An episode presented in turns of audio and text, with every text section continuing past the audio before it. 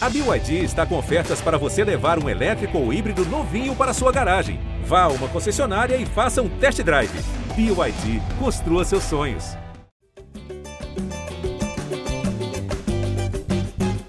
Alô, você ligado no GE. Globo, alô, você ligado no GE Fluminense, tá entrando no ar mais uma edição do podcast da torcida tricolor, edição 287. Eu sou Edgar Marcel de Sá e ontem foi um daqueles jogos dignos do apelido de time de guerreiros. Fluminense 2 a 0 no Cruzeiro, vitória no Mineirão. Tipo de jogo traiçoeiro, adversário difícil, vinha embalado de três vitórias seguidas, estádio lotado, gramado horroroso, dois pênaltis contra e terminou o jogo com apenas nove jogadores, mas mesmo assim o Fluminense conseguiu uma vitória importante no Brasil Brasileirão, está na terceira posição com 10 pontos e vai terminar a rodada pelo menos no G4 da competição. Final de semana já tem jogo novamente, Fluminense e Cuiabá no Maracanã. Vamos falar sobre a vitória, sobre o próximo jogo. Eu já chamo ele, o comentarista preferido da torcida tricolor, Cauê Rademacher. Fala, Cauê. Fala, Edgar. Salve, torcida tricolor. Vitória importantíssima para passou o Cruzeiro na tabela, está lá no topo agora. Importante nesse começo é não perder distância lá na frente, é estar tá sempre brigando em cima. Palmeiras venceu, então foi mais importante ainda essa vitória do, do Fluminense. Mas é aquela vitória que deixou um pouquinho sabor ruim no fim com a lesão do Alexander, que ninguém sabe ainda a gravidade, o que, que pode ter sido. Torcer para ser algo pequeno, que ele volte rápido. É, o Diniz falou que, não, que aparentemente não é nada grave, provavelmente não é nada grave, as palavras do Diniz ontem na coletiva, mas a torcida ficou apreensiva porque o Fluminense não tem um elenco tão robusto. E o Alexander, além de ser, ter sido ontem, para mim, o melhor jogador em campo do Fluminense, ele joga no meio, joga na lateral. Hoje, por exemplo, se o Marcelo não jogar, fica aí um debate no programa. Quem, quem jogaria ali? Quem ocuparia aquela função? Não tem ninguém no elenco, não tem ninguém da base que venha sequer ficando no banco para jogar ali. Então é uma lesão que preocupa muito. É isso. Nesse momento, todo torcedor tricolor reza pelo joelho de Alexander. Ainda não temos informações. Aparentemente não foi nada muito grave, mas com certeza ele vai perder algumas partidas aí do Fluminense. Só para deixar claro, começamos esse podcast aqui sem Gabriel do Atrasal, que está a caminho do aeroporto de Minas Gerais. Então, a qualquer momento ele vai entrar aqui, mas não deixamos atrasar muito, porque se dependesse dele, atrasaria ainda mais. Então, vou chamar nosso convidado especial do dia, campeão de abril da nossa Liga do Cartola. Você que participa da nossa liga sabe que quem ganha o um mês é convidado para participar do nosso podcast. Então, hoje recebemos aqui Dumont Caldas, tricolor que mora lá em Buenos Aires e ganhou o mês de abril. Tudo bem, amigo? Tudo bem? É um prazer aí participar dessa da live do podcast que eu acompanho sempre, escuto quando posso, às vezes ao vivo, às vezes de noite, de madrugada, de manhã, a hora que dá, eu acabo dois dias depois, ou seja, em algum momento eu acabo escutando. É um prazer e vamos comentar aí algumas coisas sobre o nosso Flusão, né? Dumont, já começa falando pra gente como é que é acompanhar o Fluminense aí de longe, né? Você mora em Buenos Aires há quanto tempo? Uh, desde 2005, eu estou vivendo realmente aqui, eu já vinha antes algumas vezes, a partir de 2005 eu passei a viver direto, e hoje eu faço uma ginástica danada, né? Eu tenho assinatura de todos os canais aí, é Premiere, é Amazon, é Star, Star Mais, todos que passam os jogos, eu tenho para poder ir acompanhando. Uso VPN, faço de tudo para não tentar não perder nenhum jogo, né? Quero saber se você vai. Dá para ver. Vai estar em Fluminense e River Plate no Monumental. Vai lá? Sim, é, tô, tô, meus planos são esses. Eu tive aí na, na, no dia do Fluminense e River no, no Brasil, levei a família, inclusive é, foi uma torcedora especial que você já entrevistou. Eu? Há muitos anos atrás. Quando? É, em 2011. 2011. Eu, seja, eu fui para a Argentina em 2011, naquele Fluminense, Fluminense e Argentino, Argentino Júnior. Isso. Exatamente. Aí você, eu estava com ela lá no, no, treinamento, na arquibancada. Ah. Você fez uma entrevista que depois apareceu até no, no Globoesporte.com aí. Qual que era? Teve uma. Olha aí, ó. Já chama aqui. É, essa aí mesmo. Flu conhece o caldeirão da decisão de quarta e recebe apoio de Maria Vitória. Abril de 2011. Essa vitória no Cartola tá sob suspeita. Olha lá, torcedora de 10 meses. De novo, hein? Tô, tô, seguindo aí, eu vou ser um bicampeão aí, tricampeão. Olha, aí. olha, olha o Dumont aí com a filhinha dele em 2011. Agora ela tá ela maior já, né? Tá grande já, tá com 12 anos depois. Olha que legal. Uma foto dela do, do dia do jogo com o River para verem aí. Pra vocês verem como eu tenho e... história, viu? Olha aí. Eu tava lá em 2011 naquela classificação heróica contra o Argentino Júnior, pé quente. Exato. O que nós sofremos naquele jogo no finalzinho foi, foi bravo. Foi complicado. É, Dumont, te surpreendeu ganhar o mês? Porque é difícil, né? São 400 pessoas na liga. Você tem um desempenho bom no Cartola? Costuma ir bem? Olha, eu andava jogando aí, às vezes eu não, não podia, é, digamos, escalar o time bem, era o time da rodada passada, no, no, nos anteriores, né? então não ia muito bem. Esse ano eu falei, vou escalar um time base aí, e se tiver que mudar um ou dois, eu mudo aí depois. E me deu, deu certo, pelo Pô, menos nesse primeiro mês, né? Deu muito certo. O segundo agora eu vi, tô em quarto. Ou seja, Ó, tá bem. bem. Essa, você tá bem na rodada? A rodada tá alta. Tô com 104 tô... pontos aqui. Eu tô com 122. Eu aqui aparece, ah, não, não vi qual é o ponto da rodada, mas tenho acumulado 304 que daria o quarto lugar. Não tá sei. bem, tá bem, tá bem. Qual a parcial. Ó, o atrasado chegou, hein? Mas é isso aí. Gabriel Amaral já está aqui conosco. Ótimo. A voz da torcida tricolor direto do aeroporto de Belo Horizonte. Fala, amigo, tudo bem? Tudo bem, tudo bem. Cara, sempre me surpreendo com duas coisas. Primeiro, como eu consigo me atrasar para as coisas. e, o, e, o, segundo e principal é com a distância do aeroporto aqui de, de Minas Gerais, a distância de Confins até, até Belo Horizonte. Mas estamos aí. É muito bom voltar com vitória. Olha, essa sensação é, é muito boa. Eu não estava acostumado com isso, não, mas é muito bom. Boa, deixou até um escudo do Galo aparecendo ali no fundo, ali a provocação ao, ao rival de ontem. Do outro lado, do outro lado. Vira pra direita, olha pra direita. Pra sua ah, direita. É. Pra sua direita. É. Caraca, é uma propaganda gigantesca aqui do, do, do, do, quem, do Galo aqui. Quem tá acompanhando ao vivo aqui no, no YouTube, no site do GE, pode ver o Gabriel sentado no aeroporto. É isso, galera. Vamos falar então de Fluminense 2, Cruzeiro 0. Jogo difícil no Mineirão. O Cruzeiro vinha embalado, três vitórias seguidas no campeonato. Um início de trabalho bom do Pepa, né, do treinador português. Mas o Fluminense, com a sua qualidade, com o dinizismo, né, digamos assim, conseguiu um ótimo resultado, vitória por 2 a 0 gols de Ganso e Cano. No final, teve aquela pressão ali, teve o pênalti do Manuel, o jogador do, do, Cruzeiro, Bruno Rodrigues, perdeu as duas tentativas, né? O Dourado acabou desestabilizando ele ali, ajudando o Fluminense na, na, segunda cobrança. Depois foi um Deus nos acuda, 15 minutos de acréscimo, o Fluminense com a menos, ainda perdeu o Alexander no finalzinho por uma lesão que deve tirar ele de alguns jogos do Fluminense. A gente vai falar sobre isso ainda ao longo do podcast.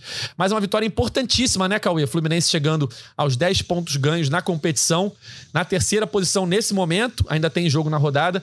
Mas, independentemente dos resultados, o Fluminense vai terminar a rodada no G4 do Brasileirão. Qual é a sua avaliação da atuação e desse resultado importante para o Fluminense na competição, Cauê? É um jogo difícil, um Cruzeiro que vinha embalado, empolgado, um Mineirão lotado, o gramado não era dos melhores, como, como você falou. Horroroso. E, mas quando você via desde o primeiro tempo, quando o Fluminense conseguia botar a bola ali no chão, fazer as triangulações, chegar em bloco ali no ataque, você via que dava para o para o Fluminense abrir o placar. Eu achei que o Arias não esteve tão inspirado, foi uma atuação pouco abaixo do Arias, perto de, de uma é, das mais recentes dele, mas mesmo assim é um jogador muito importante, que leva o time para frente. E, e, e, aí o Fluminense consegue botar a bola no chão. O segundo gol é uma aula ali de, de dinizismo, bola sai com o Fábio, vai no Felipe Melo. A gente subiu um vídeo disso no, no GE. Nove jogadores participam do, da jogada, só o André e o Nino não tocam na bola, começa ali, o Marcelo dá um balão, a jogada vai Lima, Alexander, Ganso, Arias, Guga e termina no, no gol do Cano. Então, quando o Fluminense conseguia botar a bola no chão, o Fluminense conseguia ser, ser superior. A arbitragem achei muito ruim, acho que é, é um dos temas. O tema Alexander abafou esse assunto aí na, na torcida tricolor, mas achei a arbitragem muito ruim os jogadores Fluminense visivelmente irritados já desde o começo, quando o Arias leva um carrinho por trás e o, com um minuto de jogo o juiz não dá o amarelo e depois o Marcelo faz uma falta também parecida, que era para amarelo e leva o amarelo, aquilo ali já, já tira do controle, mas eu acho que nada justifica também a expulsão do André. O André tem reclamado muito todos os jogos do, das arbitragens e tem que ter mais controle. É novo, mas já, já tem uma rodagem ali no time do Fluminense. Não dá para deixar o time na mão com uma expulsão infantil daquela, reclamando com o juiz. Era pênalti para o Cruzeiro, podia ficar 2 a 1 um ali, com, com um jogador a menos, e ainda faltava bastante jogo. Então, o, o André tem que, tem que se controlar e termina ainda com nove, com a lesão do Alexander, que é onde deixa todo mundo preocupado. Vai perder alguns jogos, a gente não sabe quanto, com a gravidade, torcer para não ser nada sério, mas é uma vitória importante para estar tá lá no pelotão de cima. Estamos vendo agora aí os melhores momentos, quem está acompanhando ao vivo na live, melhores momentos da partida de ontem, da vitória do Fluminense. Gabriel, você que estava no estádio, qual é a sua avaliação da, da, atuação do Fluminense? Até separei aqui uma tuitada do nosso amigo Marcelo Neves do Globo, quando ele falou o seguinte: é preciso ter cuidado ao avaliar o Fluminense achando que ele joga sozinho. Há um Cruzeiro bem treinado e postado defensivamente do outro lado. Há um gramado em péssimas condições atrapalhando tudo. Não dar espetáculo não significa que o Fluminense foi mal. Eu acho que isso resume bem o jogo de ontem, né? O Cruzeiro teve sua chance, a gente tá vendo aí o Cano tirando uma bola em cima da linha num escanteio no primeiro tempo, quando tava 0 a 0 ainda. O Cruzeiro também teve uma boa partida, né? Depois que ficou com com dois a mais no finalzinho, acho que até criaram um pouco, né? Só ficaram levantando bola na área.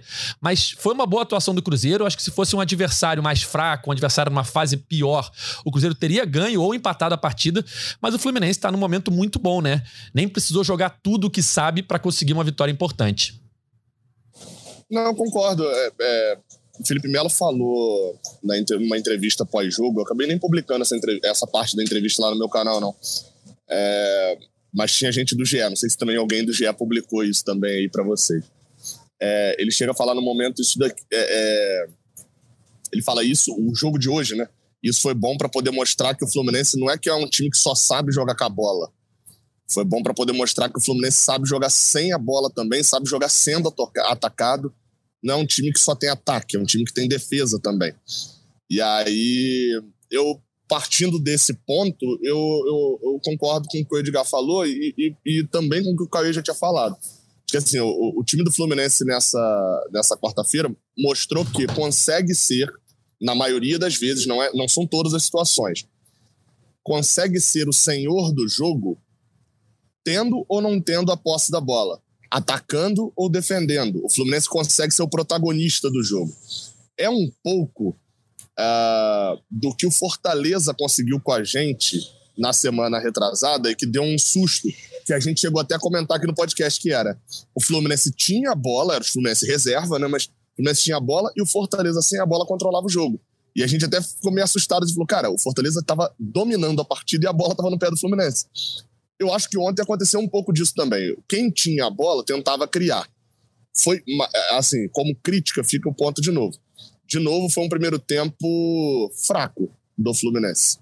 É, a gente viu um pouco assim contra o River, viu assim uh, no jogo contra o Vasco, viu assim agora de novo no jogo contra o Cruzeiro. Contra o Fortaleza eu excluo da conta, porque obviamente era o time reserva, como eu falei.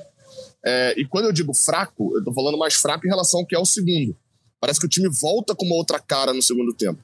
Ontem eu até achei de início é, concordando com o que o Caio falou, alguns jogadores meio. É, é, o Diniz teve uma hora, porque eu não sei se isso mostrou na transmissão, tinha um lateral para o Fluminense, no, no, o Fluminense estava atacando para lá, isso, no primeiro tempo, final, meio do primeiro tempo.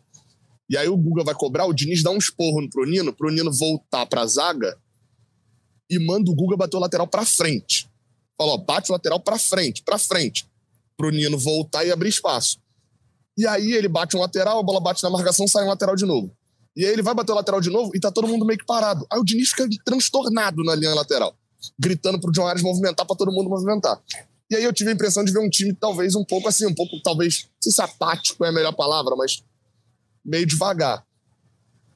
Não sei se tinha a ver alguma coisa por causa do Vitor Mendes, de tudo isso que está acontecendo. A gente sabe que não é só o Vitor Mendes na questão do, da, da aposta, né? É, tipo assim, o Samuel Xavier jogou com jogadores que estão Samuel Xavier não estava em campo ontem. O Buga jogou com jogadores que estão no meio da confusão. Tem amigos no futebol que estão em outros times, etc. E isso abala um cara. É, não sei se tinha alguma coisa a ver com isso ou se era só um padrão mesmo que o Fluminense vem tendo. Mas vi isso como, como problema. Agora, é, no segundo tempo, o Fluminense, aí eu concordo com o Cauê, por até por uma circunstância, o Cruzeiro escolheu a tática errada depois do pênalti, porque o Fluminense tinha em campo Thiago Santos, David Braz, Nino e Manuel. E o, e o Cruzeiro escolheu cruzar 40, 45. Acho que foram mais de 50 bolas paradas. Foram 54, 45. Ainda tinha o Lelê. Ainda tinha o Lelê, que é alto também ali para. Mas que estava na frente para poder desarmar, né? O Fluminense ficou Sim. meio que no, num 5-3. Zero. com, com, com Lele e Isaac ali puxando contra-ataque. E, e, realmente eu fui dar uma olhada nos melhores momentos, você não tem melhores momentos depois do pênalti. Você vai ter ali um outro, um chutinho que o, cara, o Fábio vai encaixar, mas você não tem ali um lance depois do pênalti. O, e aí, assim, só para poder fechar, né? Você tem isso tudo, mas é aquilo que a gente sempre fala aqui: uma vitória ela é feita de vários fatores. Muitos fatores. Teve tudo isso que eu falei, mas se o Bruno Rodrigues guarda o pênalti, 2 a 1 um, e eles com a mais, era uma outra história. Cruzeiro ia ter 10 minutos precisando de um gol só e o Fluminense mais abatido por causa da expulsão. Obviamente que o pênalti abate o Cruzeiro, não abate o Fluminense. Eu ia falar exatamente isso, é que aquele lance ali podia ter mudado o jogo, né? A marcação do pênalti, depois o pênalti voltar, é, o Fluminense já estava sem o André, eu acho que logo depois ficou sem o, o Alexander, né? O nosso amigo Igor Moreira, do, do Fluped, até mandou aqui, ó. Tô acompanhando a live tem um dado aqui. Foi a terceira vez que o Fluminense teve um pênalti defendido sendo anulado pela arbitragem. Bahia 3 a 2 no Fluminense 2019. O Agenor acabou expulso, né? Por levar o amarelo e se adiantar. Havaí 1 a 1 2019 também. Marcos Felipe se adiantou. E agora o Fábio se adiantando nesse 2 a 0 do Cruzeiro eu acho que esse dado aí dele, ele deve estar tá falando a partir do VAR, né? Porque aí, é, sim, sim. A, sim, sim. Só que, só que o de ontem teve uma característica, que é, é, ele não foi anulado pelo VAR, ele foi anulado pelos árbitros de campo mesmo. Sim, sim, sim. O árbitro no campo mesmo. É, e aí, vocês estavam vendo a transmissão, foi anulado porque o Fábio se adiantou ou porque os jogadores invadiram? Adiantou, se adiantou. adiantou muito. Se adiantou. É, não, porque eu vi que ele se adiantou, mas teve gente falando que não, foi sim. tinha tido Não, não, não. Né? O juiz faz o sinal, faz um sinal assim, ó, mostrando que era a linha, ele se adianta tá. na linha. Tá. E na verdade, é, esse lance do Mon, ele, ele muda o, o final do jogo totalmente, né? Cria-se um desespero, mas a bola não ter entrado foi como o Gabriel e o Cauê falaram, também ajudou o Fluminense, né? Porque se faz 2 a 1 um ali, iam ser 10, 15 minutos, com inicialmente um a menos, Sim. depois com dois a menos, ia ser um Deus nos acuda. E a importância do Fábio, né? Porque ele se adianta por conta da paradinha, né? A paradinha ele acaba se precipitando e, e se movimentando, mas a defesa dele do pênalti gera toda a confusão que nasce com o Henrique Dourado, né? Pedindo para cobrar, o Bruno, o Bruno Rodrigues não deixando, o Dourado insistindo, eles discutem e o Bruno Rodrigues vai abalado para a segunda cobrança.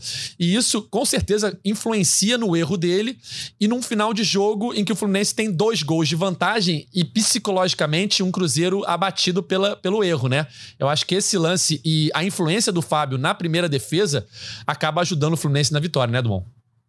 Sim, perfeito. Eu acho que é, se tivéssemos tomado o gol ali do pênalti, ia ser um sufoco até o final do jogo e tínhamos jogadores a menos e o time quando faz um gol e está jogando em casa, torcida em cima, todo mundo pressionando, ia ter que rezar muito, cantar muito a bênção João de Deus para a bola não entrar, porque senão ia ser um desespero total. Mas sorte que nós conseguimos aguentar, nós não, os conseguiram aguentar até o final bem nós aguentamos em casa, chutando a mesa, derrubando a cadeira, pulando, não sei o quê. Tira a bola junto. E, e ajudou. É, deu uma força só, mas senão teria sido realmente complicado. Verdade. E, e, a importância do Fábio, né? A gente ressaltava. No último jogo ele ficou marcado pela, pelo erro, né? Que gera o gol do, do, do Vasco. E nesse jogo, a defesa do pênalti, por mais que não tenha sido validada, ela influencia no que acontece depois, na discussão. E o que a gente falava no último podcast, até o Diniz falou também na coletiva. Se a gente for pegar os gols que nascem de saídas de bola com o Fábio usando os pés, eles são é uma quantidade muito maior do que os gols que nascem com erros do Fábio na saída de bola. Fala. Tem a pergunta aqui no chat do Adalton Montanha. O ah. Fábio pode ser considerado uma espécie de lei do ex? Foi, né? por mais que ele não tenha, o, o, a defesa não tenha valido, a defesa foi importantíssima pro que se sucedeu depois. E ontem. Não, sobre, sobre valer ou não valer, tem um detalhe aí, Edgar, que é, é o que eu tô falando direto, que é, é por que, que o Bruno Rodrigues bateu o segundo pênalti para fora? Que ele bateu o segundo pênalti? Porque o Fábio se adiantou no primeiro, né? Sim. Tá bom, então. Então, isso, se o Fábio não pega o primeiro, ele bateu aonde o gol? O, o, o primeiro pênalti? Foi no gol, não foi? Foi. Se o Fábio não se adianta e pega, era gol do Cruzeiro. Sim, sim, sim, sim. Foi, foi importantíssimo. então, então, ele, só, só ele só, bate pra fora porque o Fábio pegou primeiro. Eu só falei que não é. foi válido pra, pra não, estatística, né? Sim, sim, sim. E o gol, o segundo gol do Fluminense, como o Cauê falou que é uma aula de dinizismo, ele nasce do pé do Fábio. O Fábio dá no Felipe Melo, que dá no Marcelo, que dá um balãozinho, vai no Alexander. Da mão, da mão do Fábio. Tá, mas sai do Fábio e sai tocando ali naquela saída de bola curtinha. E é mais um gol de saída de bola que a gente falava, assim, é algo treinado. Eles treinam todo dia para sair assim. Vai dar chutão de vez em quando? Vai dar chutão de vez em quando. Vai errar de vez em quando? Vai errar de vez em quando. Só que se for pegar que o Fluminense sai jogando 50 bolas por jogo e acerta 80, 85% das saídas, são saídas que geram ataques promissores que podem sair em gol. E o erro, ele é natural, foi o que o Diniz falou na última coletiva. Se você tenta, você vai errar. Enfim, não dá para ficar marcado, lembrar só do erro do Fábio contra o Vasco e não lembrar também de jogadas que saem do Fábio e terminam em gol como o gol de ontem, o gol de cabeça do Germancano, né, Cauê? O, o Fábio, esses gols é, que saem com eles, a gente contou, foram cinco, agora cinco ou seis no ano, né? Porque o jogo contra o River Plate, o primeiro gol, a gente não conseguiu a imagem correta de, de onde começa ali a jogar, se começa com o Fábio ou não, porque é de um impedimento. Mas eu continuo achando que também quando quando a pressão é grande ali, tem vários jogadores na área, tipo foi contra o Vasco, um bom bicão para frente resolve também. Ah, mas toma gol na volta do chutão, mas não interessa. De vez em quando tem que dar o chutão para frente. Ontem o Fluminense fez isso em alguns momentos com o Felipe Melo ou com o Nino. Tá muito apertado, joga para frente e, e, tem que estar tá protegido ali, mas é um chutão mesmo para frente, não é um chutinho igual foi contra o Fortaleza, que a bola voltou num segundo e, tomou o gol. É, o... Não, Cauê, e eu acho que, eu, eu acho que isso, é, esse ponto que você está falando, é o ponto onde a gente vem para analisar aonde foi o erro. É, é, é, e aí, pegando a, as falas do Diniz, eu até entendo a fala dele no sentido de que é, ele não está falando de que não se deve debater o erro que aconteceu com o Fábio na, na Gente, me perdi nos dias, no sábado. Aconteceu.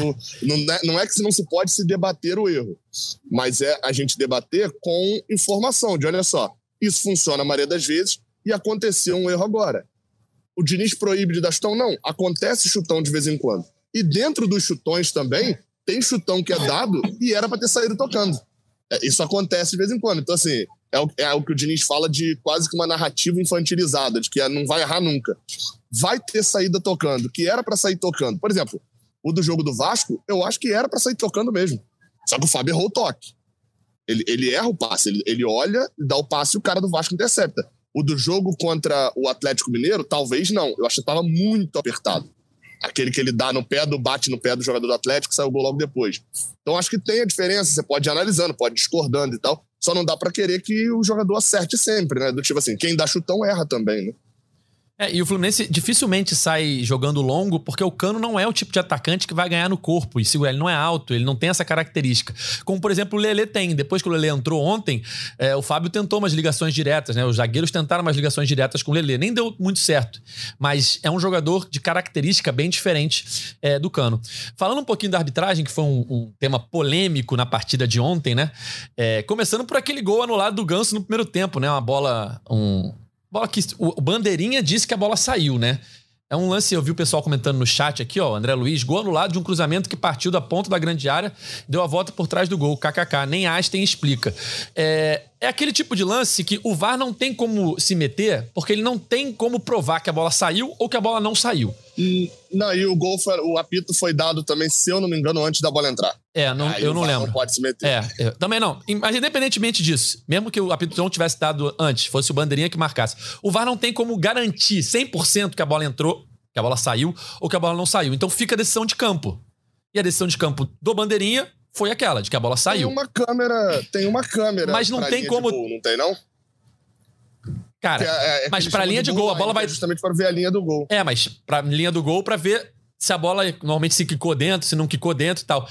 Pra ver a bola no ar, eu não acho que não consegue, é, cara. É, talvez não tenha a mesma precisão. Não, não mas, consegue. Mas eu acho que assim, eh, teve replay na transmissão disso ou não? Teve, Eu teve replay, a mas não Teve. pelo ângulo, não pelo ângulo inconclusivo. ideal. É inconclusivo. saber. E- e- Então, inconclusivo, se- é Cibo A decisão de campo. arbitragem. Se Perfeito. A gente, não, A- se a gente não tem como provar que ele errou, A questão é, errou. o Bandeirinha também não tinha como concluir 100% que a bola saiu.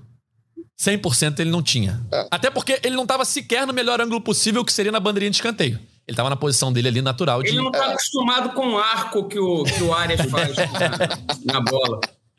O Cruzeiro reclamou. Esse- A bola vai, vai é passando menos. assim de fininho pela travessão, mas não sai. É, é um lance duvidoso, no mínimo. Mas Duvidoso, nesse momento duvidoso. fica a decisão de campo. A torcida do Cruzeiro reclamou bastante da, da falta que nasce o gol do Fluminense. é, mas eu acho ali que não tenho como reclamar. Foi um, um calço por trás, né? Do Bruno Rodrigues no Marcelo.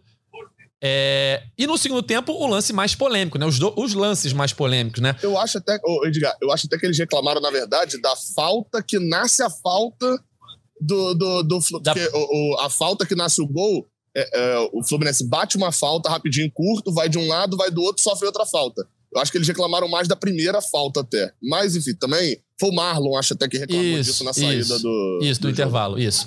E aí vem o segundo tempo com o pênalti do Manuel, que, na minha opinião, é, é aquele tipo de pênalti que não é um absurdo ele marcar, como também não é um absurdo ele não marcar, porque existem vários lances assim durante o jogo que não são marcados. É, o VAR não vai se meter, porque é uma questão ali que, de fato, há uma mão nas costas, né? Mas, enfim, é, é o tipo de lance que, é, se ele não marcasse, ninguém ia falar nada e o VAR também não ia se meter, eu acho. Não ia se, é, é, se inter- não ia interferir nesse lance. E aí, depois vem a expulsão do André. E a expulsão do André, é como o Cauê falou, né? Ele já vem reclamando bastante em todos os jogos, vira e mexe toma cartão amarelo por reclamação. É, só que eu achei que foi muito rápido, assim. Ele, aliás, ele foi expulso direto, tá? Ele tomou amarelo, ele não toma o segundo amarelo. Ele toma amarelo e um vermelho direto. Então, quando ele voltar de suspensão, ele volta pendurado. Porque ele tava com um amarelo no jogo anterior, agora tá com dois e não, não anulou esse amarelo, né? Então, ou seja, ele vai voltar pendurado quando ele puder jogar na rodada seguinte ao jogo contra o Cuiabá.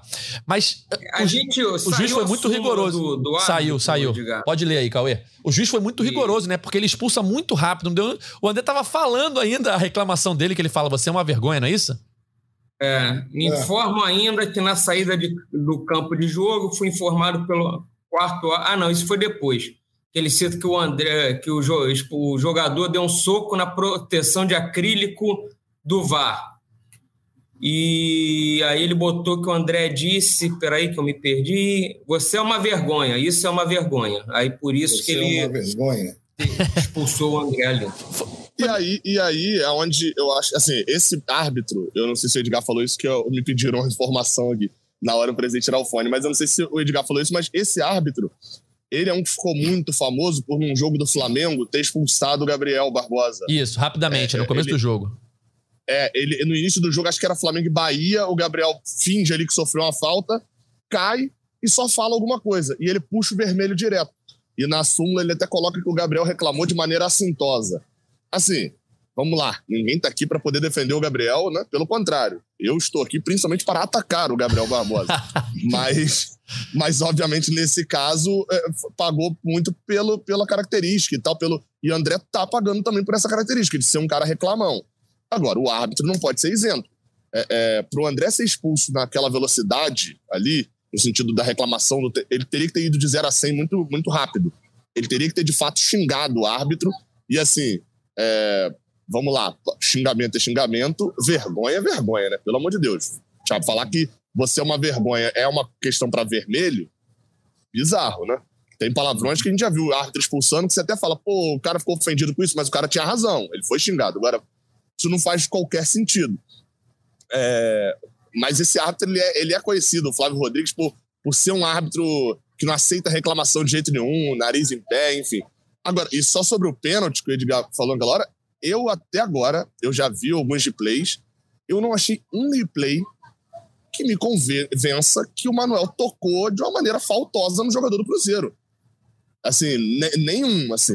é, eu até é, no estádio ouvi o replay, ouvi o lance normal, vi o, o ângulo lá da minha câmera, né, da direção onde a gente estava, que era na bandeirinha de escanteio do outro lado. E, é, falaram que tinha uma tal de uma câmera meio que por trás, eu fui buscar essa câmera. É a melhor também. câmera, a por trás. E até agora eu não vi, assim, o Manuel encosta no cara e Encosta. é o Bruno Rodrigues, né? E ele voa. Assim, Cara. eu não achei. esse cara- achei um pênalti daqueles inexplicáveis. Pode falar. O cara faz um salto ornamental desses para competir nas Olimpíadas. Porque o Manuel realmente encosta nele e ele falou para ganhar nota 10, né? E agora eu tenho uma coisa quanto, com relação ao André. O André realmente está tá mu- muito reclamão. E o Diniz, como bom psicólogo, deveria chamar o André, botar ele no sofá e falar: André, vamos conversar um pouquinho aqui. Conta aí, desabafa, não sei o quê, para não desabafar dentro do campo. Porque todo jogo ele e, e assim explosivo a, com a arbitragem e tudo e às vezes é desnecessário E quando começa a ficar com a fama, né? o- Aí Exato. começa a ser perseguido. Aí Vai ganha fama de perseguido. reclamão, vai tomar cartão fácil. exatamente aí que eu ia chegar eu ia falar pô o cara começa a ser visto no próximo jogo ele fala alguma coisa para o juiz já um amarelo fala outra vermelho então teria que dar uma baixada nele para de- desafoga um pouco aqui depois não, não deixa para desafogar no campo não e ver se ele melhora um pouco o temperamento porque bola ele joga muito agora não precisa não precisa ser explosivo desse jeito Agora, o Edgar, lança uma pergunta aqui. Sem André e Alexander, Hum, qual vai ser o meio-campo? Provavelmente um ganso poupado aí, às vésperas de um Fla-Flu. Qual seria o meio-campo? Mas qual- quais seriam os dois da contenção do, do meio de campo? Cara, Thiago Santos e mais quem? pergunta dificílima. Lima. Lima, vai ser Lima. Lima, que é o 12 jogador, joga em todo. Outro dia não O Lima- aí. O Lima Ele não joga- cansa também, não? Pô? Não desgasta? Não, ô, ô, ô, Cauê, o Lima vai ser o reserva do André, do Alexander, do Ganso e do Keno, que não volta ainda. Vai É. ser E só do ele. Marcelo, se bobear, vai fazer a esquerda também. Vai jogar Ó. de lateral esquerdo também. Vamos- an- É, antes, eu, eu, antes da gente falar. Não, rapidinho. Antes da gente falar da, da questão do Alexander, entrar a fundo da questão do Alexander, vamos fazer essa provável formação aí, Gabriel. Vamos tentar adivinhar quais serão. Pensando que ele pode poupar alguns jogadores. Vamos lá. Fábio no gol. Isso que ia falar. Isso. Fábio, Fábio joga, fato. Aí eu acho que tem um ponto aí. A lateral direita é: o Samuel Xavier já tá de volta? Essa é, é uma dúvida. É. Não deveria escalar. Melhor Se guardar pro Fla-Flu, né? A É Guga na garantia, esquerda. se tiver a garantia que joga o Fla-Flu, colocaria o Guga contra o Cuiabá, mas você não tem essa garantia, né? A gente ainda não tem. Né? E aí, será que o Marcelo vai pro jogo? Será, aí, aí, vamos lá, sem Samuel Xavier, a gente tem Guga de lateral, é o único. Sim. O único lateral disponível. Tem o Alexandre Jesus também. Mas aí. Uma hora vai jogar, vocês sabem disso, né? Uma hora vai Estevam, jogar. Estevam Soares, acho que é dele a- essa frase. Não, Estevam Soares não, confundi. É, é de um treinador antigo, eu esqueci agora o nome dele. É, jogou na Espanha, até no Barcelona. Pô, Evaristo Macedo. Por que confundiu Evaristo Evaristo Macedo com Estevam Soares? Não sei. Ó, é, é o, é, o ter- é o terceiro jogo seguido com lesão, hein? Keno, Samuel é, Xavier não, e então, Alexander. E o terceiro jogo seguido também acho que foram 19 ou 14 amarelos nesses três jogos. É, o, o Evaristo Macedo já falava: o ruim, o problema de você ter jogador ruim no elenco é que uma hora você precisa usar. Então, o Alexandre Jesus está ali. É, mas seria, vamos lá. Sem Samuel Xavier seria a Guga. A zaga. A zaga Nino. Nino, Nino e Felipe Melo ou Manuel, se ele quiser poupar o Felipe Melo. É, Ah, eu, eu, eu, se sou o Diniz, eu vou de, de Manuel e David Braz. Você não Sim. pode correr o risco de perder um Nino mais pra Pô. frente de jeito nenhum.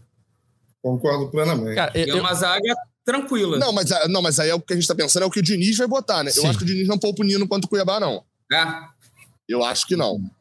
Acho que não. Ele, também acho que não. É, acho que não. Acho que não. E eu em acho- casa pra ter sequência. E eu acho que o Marcelo joga, começa jogando por conta da ausência do Alexander. Ele bota Guga e Marcelo, depois no segundo tempo ele tira o Marcelo. E o segundo tempo ele vê como é que, É, que tá. Se como é que tá o resultado, bota é. atacante. Bota qualquer um na esquerda ali. A Lima, provavelmente, do né? a construção do meio de campo. campo é o mais difícil. É, né? Thiago Porque Santos. Vai ser titular. Quem, quem tem disponível? Thiago Santos, Lima, Pirani, Pirani, Ganso. Pirani, Giovanni, Edinho. Ganso. Quem, quem é o Inho? Edinho. Edinho nunca jogou. Ah, mas não duvido conta nada que apareça. Tava no banco Ontem, não. Tava no banco ontem. Duvido mas nada que que, que ele, ele só tava no banco Não, ele, não ele entrou sim no Carioca. Naquele Fluminense Madureira, ele entra no segundo tempo. Não, pô. O Edinho tava no Bangu, no Carioca. Como é que ele entrou no Carioca se ele tava no Bangu? Exato. E é, não, quem é que entra no segundo tempo? Não, calma, calma, calma. Tem um jogador da base que entra, cara. Um jogador que quase nunca jogou. Fluminense Madureira. Jogou a copinha lá em Cariacica. entrou Isso. um- Quem é o era? Freitas, é o Freitas. Freitas, Freitas. Eu sabia que tinha um, só confundi os nomes. Cadê o Freitas? Aliás, cadê o Freitas agora? O Freitas que foi comprado pelo Fluminense Então. ali, né? É, é, talvez, o- é, talvez seja daqueles que subiu e não aguentou a subida também. Né? O Diniz deu até elogiada ontem no ó. Arthur e no, no Arthur e no Kaique, zagueiro, O né? O- É, Quando, acho que, não sei Mas se foi os o dois estão Gabriel, em Xerém. Mas os Gabriel dois que é, pergunta de reforços para o meio do ano. e Ele diz que provavelmente sim, mas tem que ver, porque tem jogadores que ele acha que a médio prazo vai poder contar com eles. Aí citou o Arthur e o Kaique. Ó, o, o Diogo Bringel aqui no chat. Felipe Melo é volante ainda, né? Não vamos esquecer disso. Será que ele bota o Felipe Melo no meio? é, é, Volante. E, e outra. E outra também, é, que a produção mandou aqui no, no bate-papo Ah, interno aqui também, que é a possibilidade do Martinelli também. Assim É, como o Samuel Xavier tem que- de voltar. tem que ver se ele tá à disposição, né? Até porque, na verdade, a minha menor preocupação é o Cuiabá. O Cuiabá, assim, o Cuiabá tem jogado bem, tá? Em que pese tomado uma coça aí essa semana, é, mas tem jogado bem, assim, tem, jogado, tem mais bola do que ponto. Caiu o técnico. É, caiu o. É o nome Caiu. dele? Caiu. o, o que tava lá. Então aí, aí já muda tudo já. Mas é, o Cuiabá me preocupa menos. Ivo A Ferreira. maior preocupação, isso. A, a maior preocupação minha é o jogo de quarta contra o Flamengo. Terça. Terça, isso. Terça. Terça. No meio da semana que vem contra o Flamengo. Porque sem, sem Alexander e sem. é, vai, vai ter de volta o André, mas sem Alexander. Se o Martinelli não jogar o contra o Cuiabá, quem joga? Vai ser o Lima? Aí precisa do Keno voltar. Vai entrar com o Lele na ponta? Desconfigura, John Kennedy. dá uma desconfigurada no time. John Kennedy na ponta. Não, é, John Kennedy, o Lele, você desconfigura um pouco E o o John que é o Kennedy. Lelê não pode jogar terça. Copa do Brasil, o Lelê não pode jogar. Seria, é, seria o John Kennedy mesmo. O Thiago E tem Santos uma também. coisa. De- Rapidinho, Cauê. Um Fala. ponto muito importante que é o Thiago Santos não pode jogar contra o Flamengo também a Copa do Brasil. Se o Martinelli não voltar, o Fluminense vai ter André. André. e André. Melo, Thiago Santos. Thiago Santos não Thiago pode. Não pode jogar a Copa do Brasil. Ah, do Thiago Grêmio, né? Considerando que o Felipe Melo é titular na zaga, o Fluminense vai ter André e se forçar quem, a gente bota o Lima como volantes. E acabou. Não tem ninguém no banco. Não, André- ah, como não. volante do banco. André Lima e Ganso é, no ataque Arias, Cano e John Kennedy. No lugar do Então, Keno. você já mudou a configuração do time. Pensa que você está trocando Alexander por Lima, são diferentes. E você tá trocando o, o Keno, que é o seu titular, pelo John Kennedy, são diferentes também. E mais, eu não tô pensando só no titular, Oliver. Tem o segundo tempo. É, o Ontem o Marcelo David vai Braz sair entrou. vai botar quem ali no... no... Não, e, e mesmo se o Marcelo ficar, né? Se tiver alguma lesão, expulsão, confusão, se quiser mudar o jogo, se quiser botar o André para. Uma coisa. É primeiro jogo. Eu sei que é primeiro jogo de, de, de quarto final, mas é uma coisa. De, sempre acontece. De oitava de final, né? Me perdi nas fases.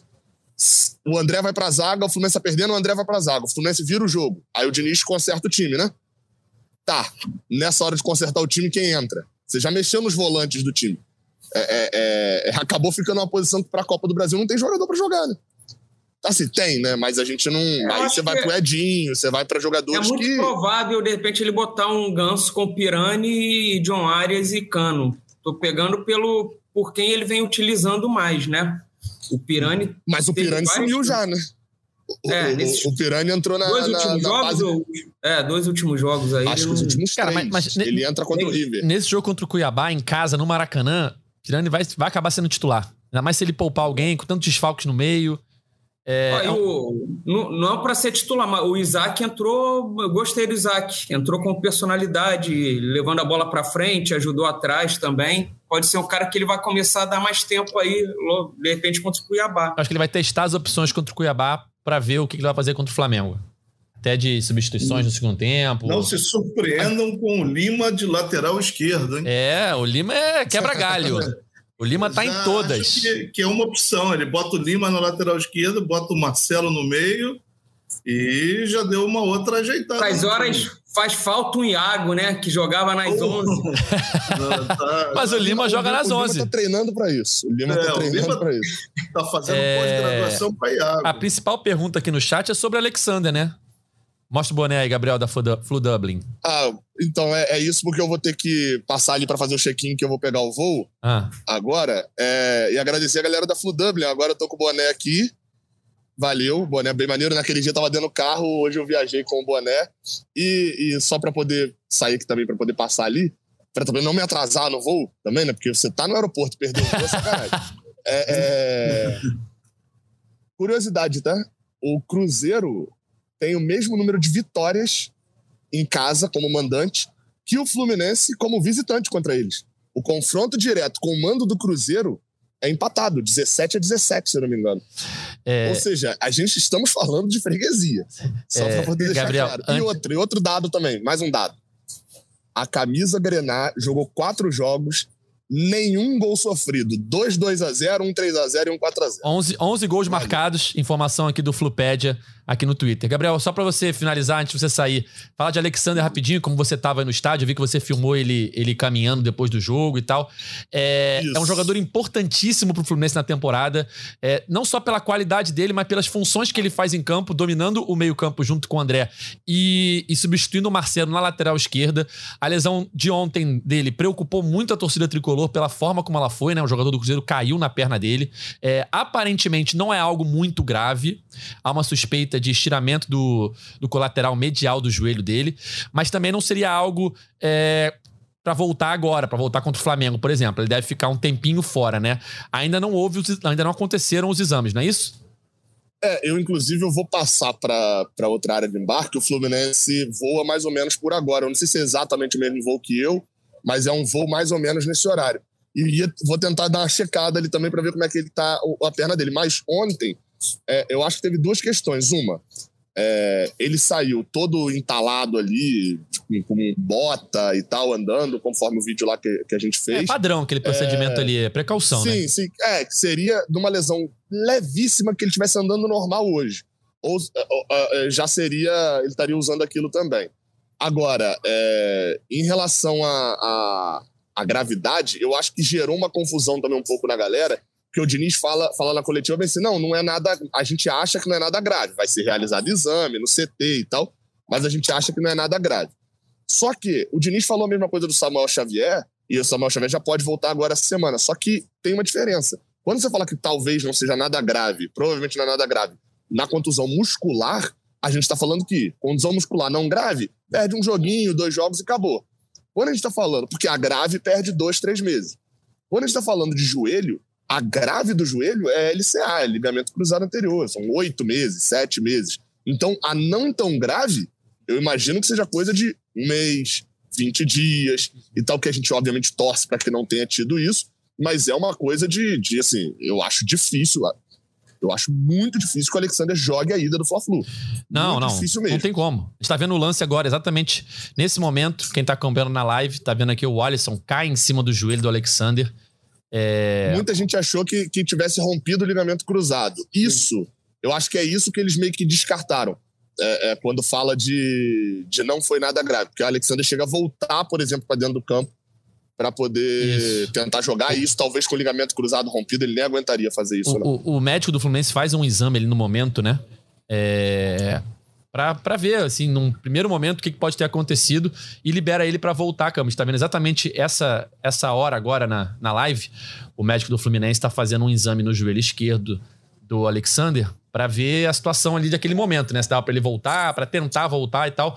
Ele volta no sacrifício pra tentar ficar ali, até porque o Fluminense já tinha um expulso, então tava com um a menos. Pra não ficar com dois a menos, ele se esforça, mas não consegue e sai do Mineirão com a perna imobilizada e de muletas, como o vídeo que o Gabriel fez é, lá na saída do estádio. É, tem que ir, né, Gabriel? Aí, ó, estamos vendo agora, estamos vendo agora o vídeo do o Gabriel. Estamos vendo agora o vídeo do Gabriel na live. O Alexander saindo de muleta. é, andando devagar, mancando um pouco e com a perna esquerda imobilizada. É, isso aí é precaução, né? É, tem que imobilizar o local por conta da lesão, mas os exames serão feitos ainda, assim, nesse retorno do Fluminense ao Rio de Janeiro, para avaliar a gravidade da lesão. A suspeita é de um estiramento no colateral medial. Isso aí deve tirar ele pelo menos por um mês dos gramados. Vai variar, né? Varia. O exame vai Varia o grau, um, o grau, isso, exatamente. Grau E a gente lembra que o Fluminense. Grau 1 pode ser aquilo de 20, a, de 20 dias, 30 dias, igual o Gabriel Isso. falou. Aí A gente lembra- depender. Que o Fluminense tem o filé, né? Que é uma referência, então isso também pode acelerar o retorno dele. Mas eu acho que, na melhor das hipóteses, é, o Fluminense contaria com ele no segundo jogo contra o Flamengo. Eu acho que isso já seria uma vitória. Perto do que aconteceu e perto do, do- da tensão né, que foi criada ali por ele chorando muito. Claro que o choro dele também tem muito do medo, né? Ele não sabe o que aconteceu, ele sente uma dor, ele fica é, é, preocupado de ficar muito tempo fora dos gramados. Então, o choro dele ali é mais uma tensão e uma preocupação do que pode vir a acontecer. E não necessariamente de, de, de- da dor toda que ele tá sentindo, ou de saber que houve alguma coisa. Ele não é médico, né? É, mas ele fica preocupado num primeiro momento de ter sido algo mais grave. Mas a gente torce para que não tenha sido, porque é, é um jogador, é um pilar desse Fluminense atual. Um jogador que se firmou muito bem esse ano, faz uma função é, é, excepcional no meio-campo. Ontem, o segundo gol, ele nasce de uma limpada do Alexander ali na defesa, depois do balãozinho do Marcelo. O Alexander fica com a bola, passa por uns três jogadores do, do Cruzeiro e arma o ataque do Fluminense, que acaba no gol do Cano. Então é um jogador importantíssimo, tanto ne- no meio-campo quanto é, no elenco hoje, por conta da questão do, do Marcelo ser o titular e não jogar os 90 minutos, né? A questão física, da idade e tal. É, o Marcelo ficou um bom tempo sem jogar antes de chegar ao Fluminense, então também ele está recuperando a forma e o ritmo de jogo. É, e o Fluminense hoje não tem o lateral esquerdo reserva. O lateral esquerdo reserva é o Alexander, né? A gente lembra que o Jorge se machucou. Então, o lateral esquerdo reserva do Fluminense é o Alexander. Então, perder ele por muito tempo seria um desastre pro Fluminense. Mas as notícias é, preliminares são de que não é nada muito grave. Então, vamos torcer aí para que ele fique fora é, o menor tempo possível para ajudar o Fluminense na restante da temporada. É, dificilmente vai participar desses jogos contra o Flamengo, mas ainda tem muita coisa aí pela frente, Campeonato Brasileiro, Libertadores, e o Alexander é um jogador É, se, importantíssimo. for- se não for grave, como parece não ser, se eu não me engano, as oitavas de final da Libertadores são só em julho. Por exemplo, até lá tem bastante tempo. É lógico que você perde ele para nesses mata-mata de Copa do Brasil. Tem um Campeonato Brasileiro que vai ter jogo para Dedéu até, até julho, mas no ruim, no ruim, torcer para pelo menos na- no mata-mata da Libertadores ele estar inteiro de volta. É, eu, eu preservaria ele para voltar, se for o caso, para Libertadores. Deixava esses jogos aí de brasileiro, principalmente, que tem tempo ainda para frente, e Copa do Brasil só se fosse realmente um jogo decisivo. Senão também poupava ele aí, deixa ele, porque tem sido realmente uma peça importante no time. Está jogando bem, encaixou bem no- na equipe e, e tem duas funções: ou joga no meio ou joga na lateral. É um E, belo e ele jogador. joga, ele joga tanto mais recuado ali, como ele pode jogar mais aberto pela esquerda. Segundo tempo contra o River Plate, ele o Lima vem mais por dentro, ele vai mais solto ali aju- e ajuda muito ali naquela dobra de marcação com o Marcelo, um setor ali que é Marcelo Felipe Melo, ele é um, é um leão marcando também. Para mim, vinha sendo um dos melhores jogadores do time e foi o melhor jogador em campo no, no Mineirão. E ele é um jogador que pisa muito na área, né? Ele também é uma opção ofensiva importante do Fluminense. No, no gol do Arias contra o River, ele dá uma caneta dentro da área e a bola sobra pro Arias. Ele já tem dois gols na temporada, se eu não me engano. Então, ou seja, é um jogador é, que tem a qualidade do André ali na movimentação e no desarme e ainda aparece dentro da área para auxiliar o setor ofensivo é, do Fluminense. Eu tava vendo aqui, ó, o Vidente Cego falou no chat: precisamos muito dele contra o Flamengo. É o que a gente falava, assim, é, no primeiro jogo, esquece. O primeiro jogo já é terça-feira. No segundo jogo, que é no final de maio, acho que é 1 de junho ou 31 de maio, é. Primeiro de junho. 1 de junho. Aí, Primeiro de junho. se na melhor das hipóteses não foi nada muito sério, né? Como a gente imagina, quem sabe o Filé não consegue recuperar ele para esse jogo do dia 1 de junho. Mas fica aí a dúvida, né? É, o Fluminense vem é, sofrendo com lesões recentes, né? Eu até comentei já no podcast aqui algumas outras vezes. é que cada jogo que o Fluminense termina sem nenhum dos principais jogadores machucados é uma vitória, né? Porque o Fluminense tem hoje alguns jogadores assim muito acima da média, se a gente for pensar André, Ganso, Arias, Cano. O próprio Alexander eu já coloco em muito acima da média nessa temporada, e que são jogadores que quando saem, dificilmente você tem um muito acima da média no banco, né? Não vai ter. Desde que tu começou a falar isso, cada jogo. Não, não, não, não, não, não. Eu falei isso. Não, não, não, não, não, não. Eu falei, eu falo isso desde o ano passado. Tremendo. Eu falo, eu falo isso desde o ano passado. Seja justo. Eu falo isso desde o ano passado. O, Ale... o Samuel Xavier aparentemente não foi nada grave, né? Deve estar para voltar. O Kenan, eu acho que ainda fica fora algumas partidas, mas provavelmente pro segundo jogo contra o Flamengo ele deve estar à disposição, acredito eu, né? É, a gente não tem tanta informação assim da lesão dele mas acho também não foi nada muito grave, tipo um grau 2, por exemplo. É, mas o Alexandre é o que mais preocupa nesse momento, pensando num futuro próximo do Fluminense, tanto no Brasileiro, Libertadores e Copa do Brasil. É, sábado, Dumont, tem um jogo contra o Cuiabá. No Maracanã, é, seis e meia Fluminense e Cuiabá no Maracanã já venderam mais de 25 mil ingressos, se eu não me engano. Foi a última parcial que eu vi. Pro Fla-Flu, então, já venderam, só falta ao leste superior, se eu não me engano. O primeiro jogo da, da Copa do Brasil. A venda foi muito rápida, começou ontem já esgotaram vários setores da torcida do Fluminense e até os setores mistos, né, que por enquanto só abriram para a torcida do Fluminense. Tem essa questão quando é Fla-Flu de abrir primeiro para quem é mandante, né, para os sócios do mandante, vai ser assim para o Flamengo no segundo jogo. Mas a torcida do Fluminense comprou bem os, os ingressos do Fla-Flu e contra o Cuiabá a gente deve ter um público aí de pelo menos 30 mil pessoas no Maracanã. Mais um jogo difícil, todo jogo do Brasileirão é difícil, mas é um adversário que nesse momento, com o Fluminense desfalcado, eu acho que dá para ter uma esperança de mais um bom resultado, né, Domon? E mais uma vitória sim. do tricolor no brasileiro, né? Porque imagina sim, você enfrentar sim. um Palmeiras agora sem André, sem Alexander, sem Keno. É, é, é, um cenário diferente, né? Seria, seria terrível se tivesse que pegar algum dos grandes aí, do, dos que estão bem, e com o time todo desfalcado aí, por, por esse, principalmente pelos problemas das lesões. Agora, nossa sorte no Guiabá esse ano vem muito mal. Você vê, acabou de tomar quatro aí do, do Atlético, que não, não ganhava nem do, do, time de Várzea. Vinha mal o Atlético. E serviu para levantar eles. Agora, mesmo com botando um time em reserva e tudo, acho que temos condições tranquilas de ganhar o jogo, ainda mais que é no Maracanã. Vai ter uma torcida boa aí, eu vou ter que ver pelo Premier, não tem saída por enquanto, né? na, mais para frente, eu, eu, eu tendo outra oportunidade, outro jogo aí na frente, eu vou ver se, se volto novamente.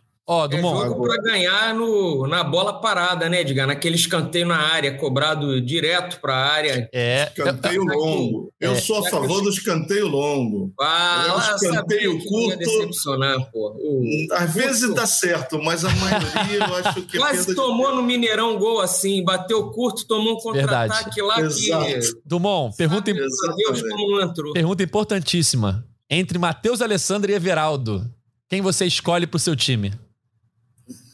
Não tem uma terceira opção. Não, não. só esses dois.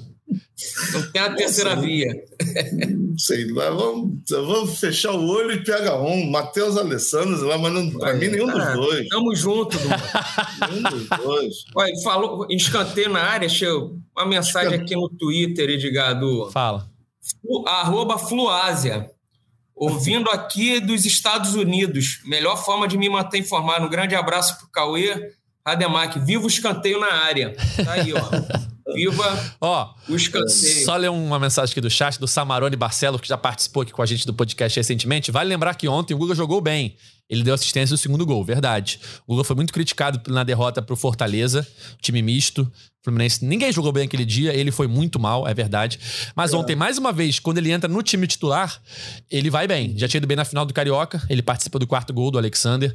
É, e ontem foi bem, é, tendo a sua a atuação coroada com a assistência pro gol do Cano de cabeça. Ficou pouco, né? Ficou mais guardando posição, apoiou na boa só e chegou bem no uhum. cruzamento muito bom pro Cano. Perfeito. Então, pegou o Cano livre. O, o Carlos Alessandro falou o seguinte. Fala, fala, Dumont. Vou falar de escanteio, escanteio na área. Eu sou do tempo do Flávio.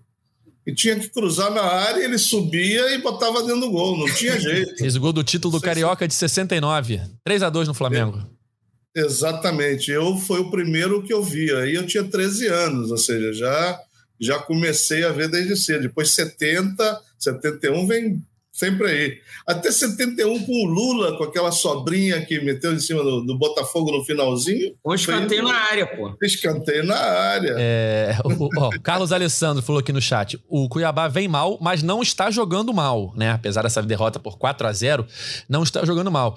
E esse cenário, Cauê, de desfalques, né? Você não deve ter. Não vai ter o Keno, não vai ter o André, não vai ter o Alexander.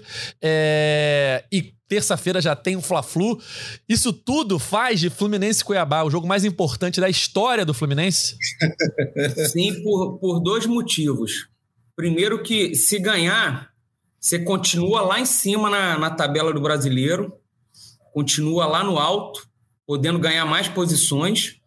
E em segundo, que você ganha moral para o clássico de terça-feira, né? Que é mata-mata, começa a decidir vai pegar um Flamengo que a gente não sabe se completo, se com desfalque ainda. Pedro machucou ontem.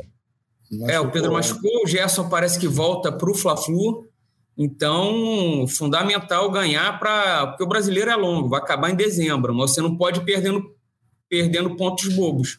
Principalmente e, em ganha... casa, né? É, em casa nem pensar. Então, ganhar do Cuiabá é fundamental seja qual time entrar em campo. Ó, mensagem legal aqui no chat do Francisco Sabino. Saudações tricolores direto de Estocolmo, na Suécia. Estive acordado até as 5 da manhã assistindo esse jogo. Putz, que sofrimento. Vai, Flusão. Aí, ó. Mais um torcedor tricolor longe do Brasil, assim como o Dumont mora em Buenos Aires.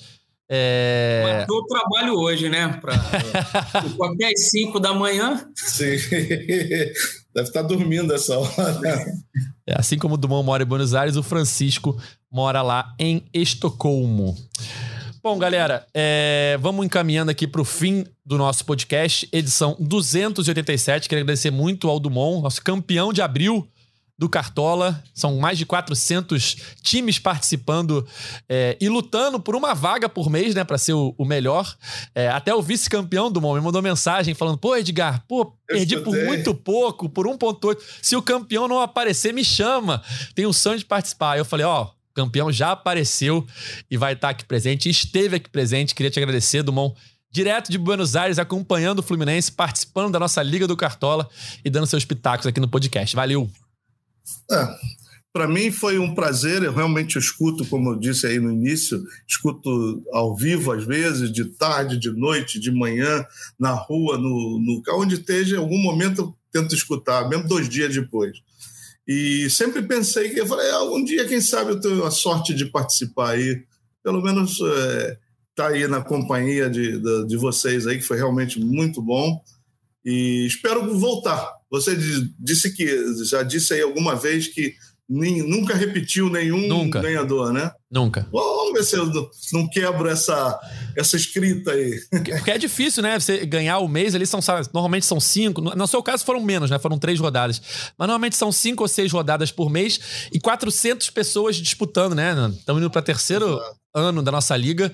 Então todo mês 400 pessoas disputando uma vaga. Então é, é difícil repetir mesmo é, o campeão do mês e nunca aconteceu. Nem mesmo é, o campeão geral o campeão geral, ele nunca, nunca ganhou um mês, né? Sempre ah. quando termina o ano, o campeão geral é alguém que não ganhou nenhum mês, que nunca participou do podcast. Pelo menos pelo que eu me lembro aqui de cabeça, é, isso sempre aconteceu. Então é isso. Valeu, Dumont. Muito obrigado. E valeu, tá bom, Cauê. Muito obrigado. Nosso chinelinho favorito Valeu. participando mais uma vez do podcast. Agradecer aí ao Dumont. Falou que nunca escala jogador do Flamengo contra o Fluminense no Cartola. Algo que o Edgar... Não escala em nenhum jogo o jogador do Flamengo. O Edgar coloca de capitão os adversários. Gente, é, é, é eu, eu, eu escalo para fazer pontos. Eu não olho o time do jogador. É. Meu ataque nessa rodada foi Pedro, Everton Cebolinha e Cano. Pedro fez gol, Everton Cebolinha deu assistência e o Cano fez o gol. Pontuei, entendeu? Yeah. Tá Esse aí, é o, torcedor foco. tá vendo. Torcedor o meu é foi bobo. Cano, Vitor Roque, que eu não sei se fez gol ou não ontem. Não, não fez. E já não me acordo quem foi o outro.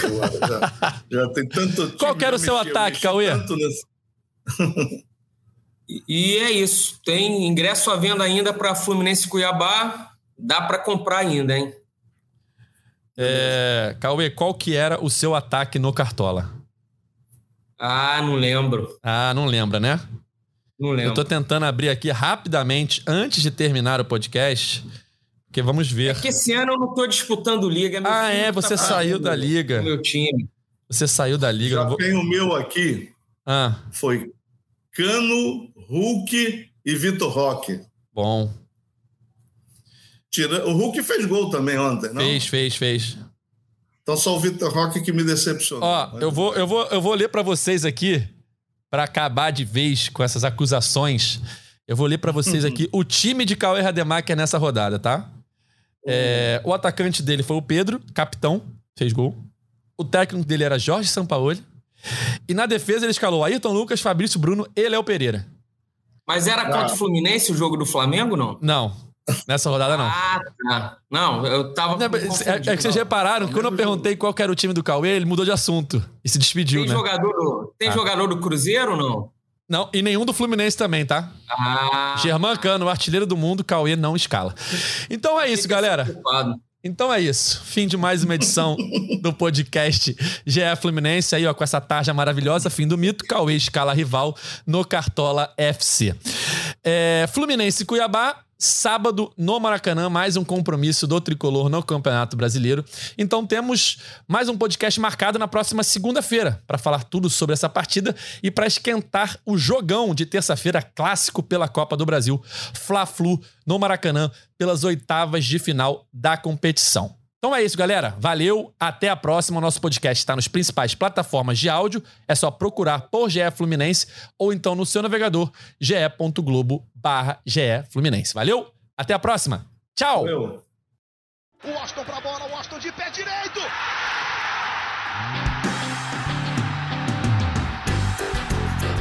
Sabe de quem? Do Fluminense! Do Flusão! do tricolor das Laranjeiras. É o GE Fluminense.